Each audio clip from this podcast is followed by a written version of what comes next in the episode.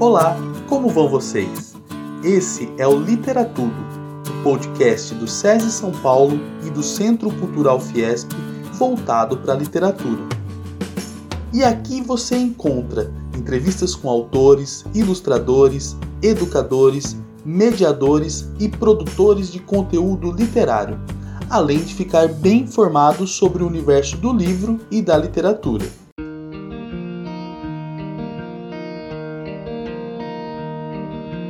Meu nome é Alcides e estamos aqui para mais um episódio do Literatudo, como sempre, na presença da analista de literatura Josi Amato.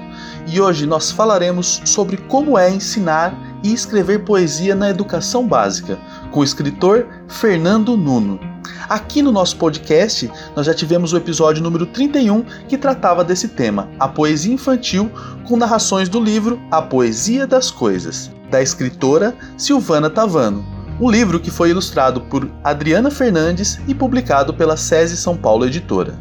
Desta vez, nós iremos tratar especificamente do ensino de poesia para os estudantes que estão na educação básica. Como que é ensinar e escrever poesia para esse público? E como que é tratada a poesia na sala de aula? Bom, para ajudar a responder tais questões, nós convidamos o escritor Fernando Nuno, que escreveu a obra O Livro que Não Queria Saber de Rimas, publicado em 2016 pela Companhia das Letrinhas. O escritor traz reflexões sobre a estrutura do que deve ter ou não em uma poesia. Para a educação básica, é possível pensar em estratégias metodológicas para promover uma oficina criativa para os alunos, como uma forma de cativá-los a escrever e ler poesias de seus colegas. Desse modo, os estudantes podem ser inseridos na comunidade escolar, construindo criativamente seu olhar para o mundo. Vamos juntos aprender como é ensinar a arte de poesia. Tenham todos um bom episódio. Olá, Fernando. Seja bem-vindo ao Literatudo. No atual episódio, falaremos sobre como ensinar a escrever poesia para os alunos da educação básica. Gostaríamos de saber como você foi iniciado na arte da poesia. Como começou a ler poesias? E para você, qual seria o primeiro passo que um professor da educação básica deveria dar para o ensino da poesia aos seus alunos? Isso desejando desenvolver a arte da escrita criativa desse gênero, no contexto de uma sala de aula às vezes tão estática.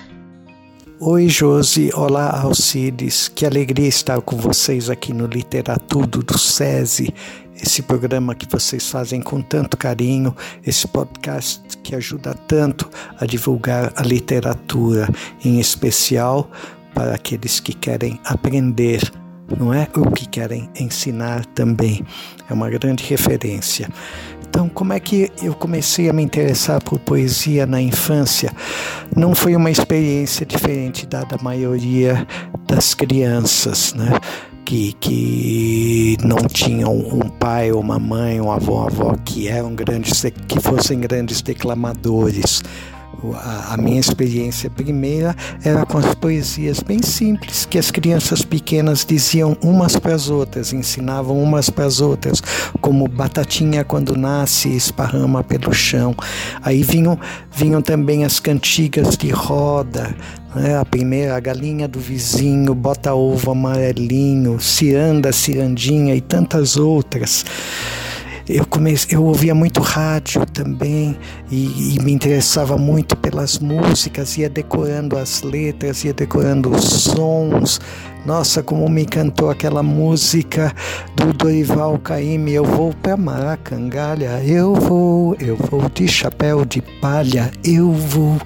Então, mas notem, tudo isso tem em comum o que? O ritmo e a rima, né? O processo que a gente adquire meio inconscientemente, que é o, o, o ritmo, e o que é mais consciente, aquele em que a gente presta mais atenção, que é a rima.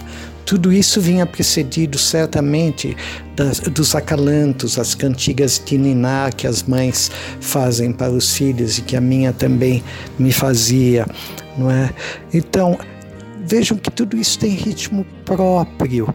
Né?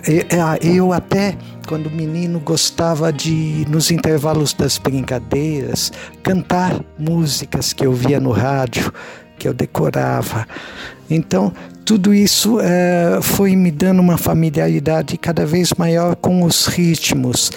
E na escola, é, as primeiras histórias que as professoras contavam eram é, contos, histórias do tipo Os Sete Carneirinhos e o Lobo, depois iam progredindo para algumas histórias mais simples e contos, crônicas da literatura e um pouco de poesia também. E a gente ia ganhando familiaridade com isso. Então, a minha proposta é que hoje, a minha ideia é que hoje o mais sensato é o professor começar por aí, também apresentando os exemplos. Né? Existem tantos autores que, que, que escrevem poema, escreveram poesia para criança, e tão boa você vê ah, ou isto ou aquilo da, da Cecília Meirelles, é um bom paradigma para ir familiarizando a criança com o som e o sentido da poesia. Você também pode tem coisas muito bonitas em uh, Mário Quintana né, e, e, mais tarde o, o, jovem já pode passar para um outro tipo de, de poesia, né, de referência.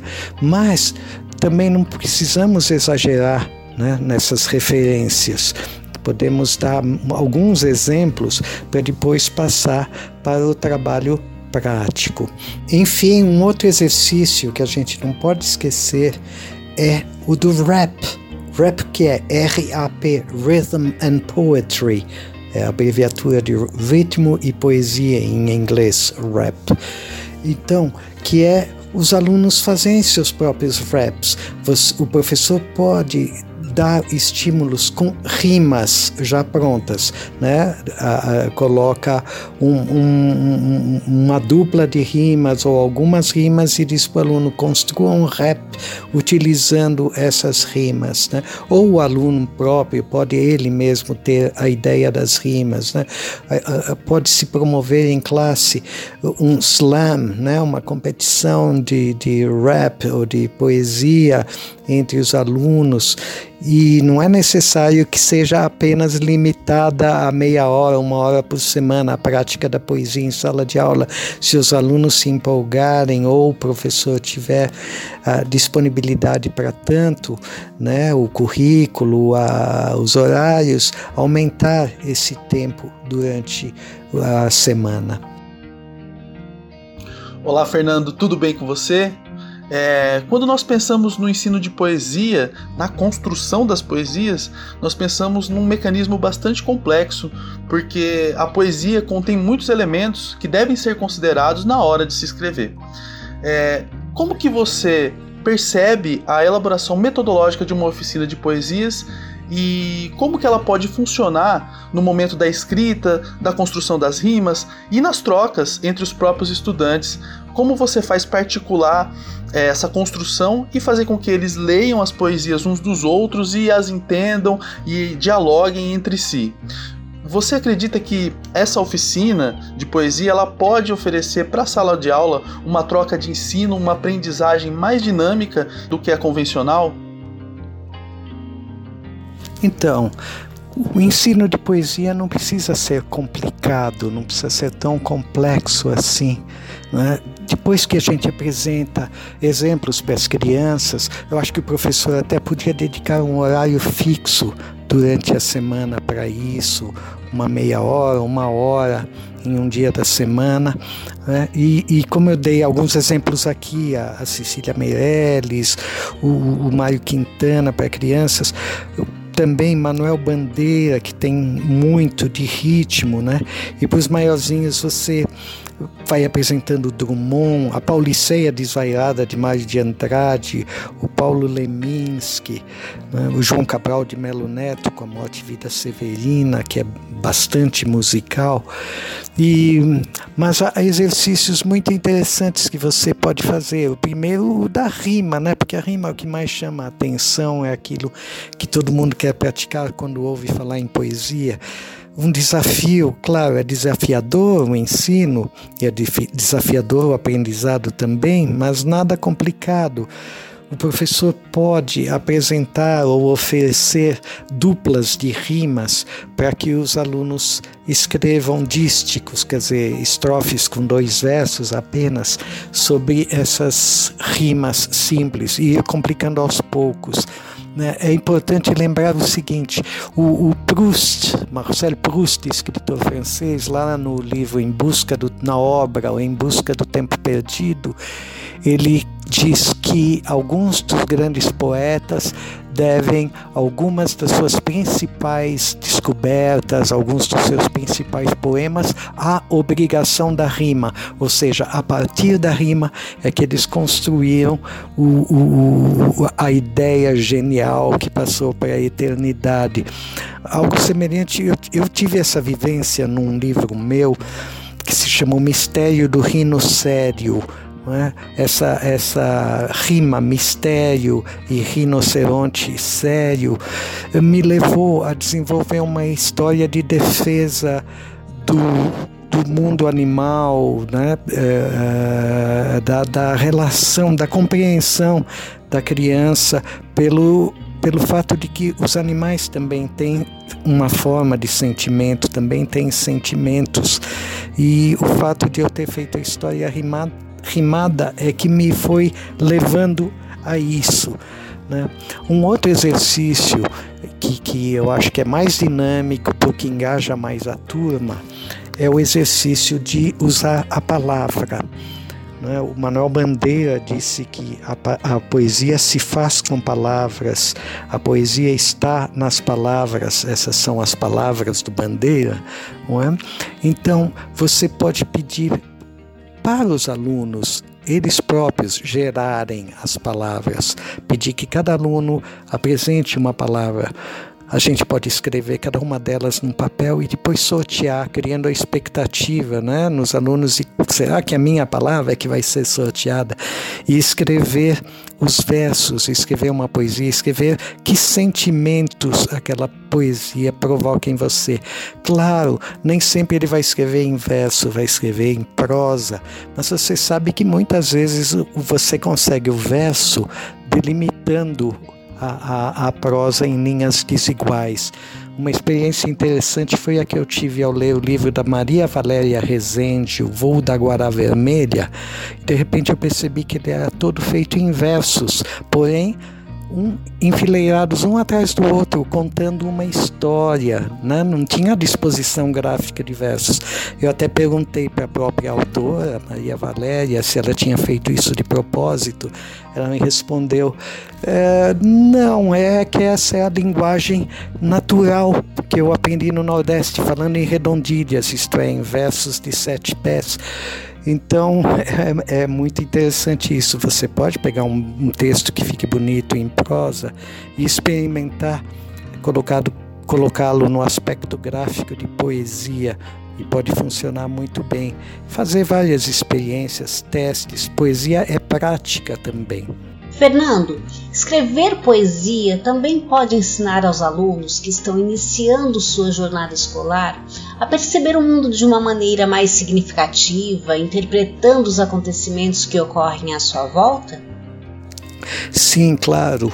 O, o, a poesia tem essa função também de ajudar você a se conhecer melhor, a conhecer o mundo melhor. Né? Os grandes poetas ora falam dos seus próprios sentimentos, ora falam dos sentimentos que identificam nas outras pessoas, os sentimentos que identificam no mundo. Carlos Drummond de Andrade tem até um livro de poesia, O Sentimento do Mundo, onde a gente pode sentir o sentimento do poeta, aquilo que tem dentro dele sobre si próprio, mas também o sentimento que ele sente no mundo, o sentimento que o mundo tem, digamos assim, que as outras pessoas têm. Um filme do Al Pacino chamado Ricardo III, um ensaio. Nesse filme ele ele entrevista um morador de rua que diz assim: Leiam Shakespeare, leiam os poemas de Shakespeare, porque Shakespeare é sentimento, está faltando sentimento, nossa sociedade é muito violenta. Quando as pessoas tiverem mais sentimento, a sociedade será menos violenta. É, eu acho isso muito interessante também, não é?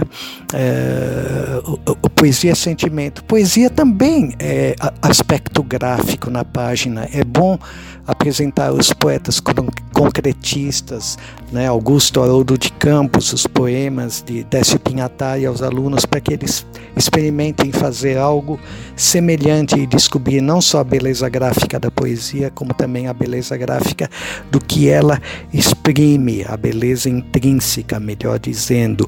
Poesia também é sonho. Meu último livro, Quintal da Minha Casa, eu sonhei e ele começa é, com bastante poesia, bastante ritmo, e sem que eu me desse conta, no andar das páginas, ele vai perdendo um pouco dessa poesia, desse ritmo, vai se tornando mais prosa dura, na medida em que eu vou relatando para a criança o, a destruição da natureza, né? e sendo que a poesia volta quando a gente convida a criança a participar desse, desse, da reconstrução, ou melhor, da preservação da natureza. Isso uh, aconteceu comigo no meu livro, não é? A, a, poesia nos leva por esse caminho também. Também tem o livro que não queria saber de rimas, né? Em que eu conto a história de rimas que se achavam tão bacanas, poemas que queriam encontrar o livro e o livro gostaria de conter apenas filosofia, é um livro em páginas em branco que gostaria de conter apenas páginas de alta filosofia e alta literatura.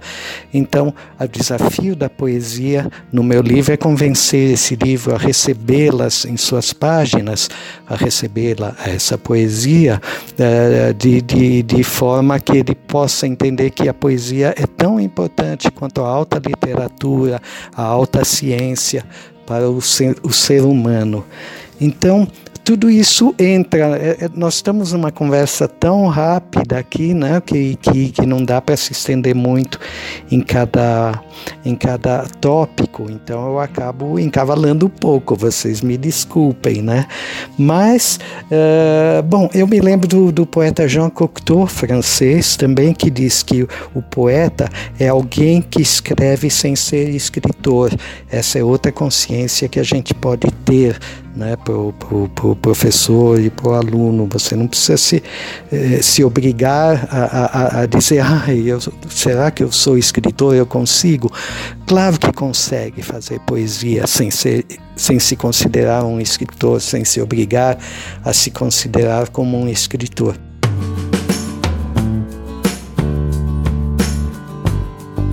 Esse foi mais um episódio do podcast Literatudo do SESI São Paulo e Centro Cultural Fiesp. E hoje nós conversamos sobre o diálogo entre o ensino da poesia e a educação básica, com o escritor Fernando Nuno. Fernando, muito obrigado pela sua presença aqui no nosso podcast. Josi Alcides, como eu disse desde o início, foi uma alegria muito grande participar desta conversa com vocês. Aliás, está sendo ainda. Não é? Eu espero que algo do que a gente tenha conversado aqui seja proveitoso para quem vai tratar de poesia tanto na sala de aula quanto na vida. Muito obrigado, um abraço bem grande a todos e muito sucesso garantido a vocês. Agradecemos a todos pela audiência e convidamos para que ouçam o próximo episódio do podcast Literatura sempre com um assunto voltado para a literatura e seus desdobramentos. Até!